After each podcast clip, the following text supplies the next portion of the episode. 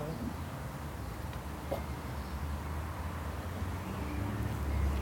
Jawohl. Ja, warten Sie mal. Ups, jetzt habe ich es leider ausgemacht statt angemacht.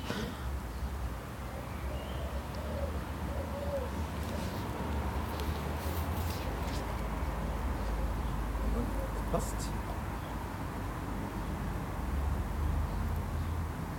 Okay. Wenn ich in den Straßen unterwegs bin, dann entdecke ich solche Zeichnungen. Kinder haben einen Regenbogen gemalt. Sie hängen vor Kitas, die jetzt sehr verlassen wirken. Und ich entdecke sie in den Fenstern von Kinderzimmern. Manchmal steht noch eine Mutbotschaft dabei. Bleibt gesund oder alles wird gut. Ich mag den Regenbogen. Wenn ich am Himmel einen entdecke, dann kriege ich gleich gute Laune. An seinem Fuß ist ein Schatz verborgen. Das hat meine Mutter mir immer erzählt, als sie selbst ein Kind war. In vielen Geschichten steht der Regenbogen für eine neue Hoffnung. Solch eine Geschichte erzählt auch die Bibel. Es ist die Geschichte der Sintflut. Noah muss lange in der Arche bleiben.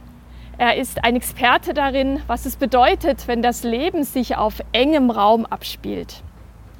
40 Tage lang dauert die Flut und dann dauert es noch einmal 150 Tage, bis das Wasser endlich das Land freigibt. Noah, seine Familie und die Tiere können dann endlich die Arche verlassen. Noah dankt Gott dafür, dass die schwere Zeit jetzt ein Ende hat. Als Antwort setzt Gott einen Regenbogen hoch an den Himmel. Der Regenbogen steht für ein Versprechen. Die Erde soll bestehen bleiben. Für die Menschen, für die Tiere, für das Leben. Die Menschen, alle Geschöpfe und die Erde gehören zusammen. Jeder Regenbogen erinnert daran, es gibt ein Bündnis des Lebens. Es kann gelingen, wenn der Mensch es nicht aufkündigt. Die Geschichte der zerstörerischen Flut ist eine schlimme Geschichte. Aber Gott erzählt sie weiter mit dem Regenbogen zu einem guten Ende. Wie werden wir die Geschichte dieser Monate weitererzählen? Werden wir einfach so weiterleben wie zuvor? Oder werden wir das viele, das jetzt möglich ist, festhalten? Werden wir die Fürsorge festhalten, in der Menschen einander jetzt beistehen, in der Familie als Freunde oder in der Nachbarschaft? Werden wir die Erfahrung festhalten, dass wir auch anders leben können, dass weniger reicht? Werden wir gleich wieder losrennen in einem Marathon vieler Aufgaben?